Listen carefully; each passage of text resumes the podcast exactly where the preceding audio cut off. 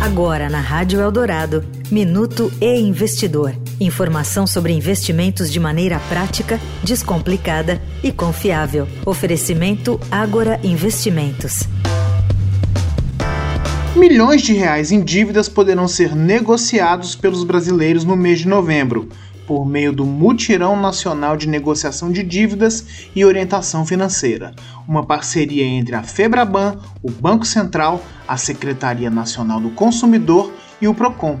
A iniciativa ajuda consumidores a renegociarem suas dívidas com bancos até o dia 30 de novembro.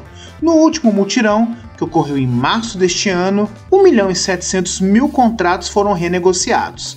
A campanha é destinada para pessoas físicas com dívidas que não possuam bens dados em garantia, que estejam em atraso e tenham sido contraídas em bancos. Segundo a Febraban, os contratos em atrasos repactuados entre 2020 e 2022 chegaram a 22 milhões, contabilizando mais de um trilhão em saldo negociado.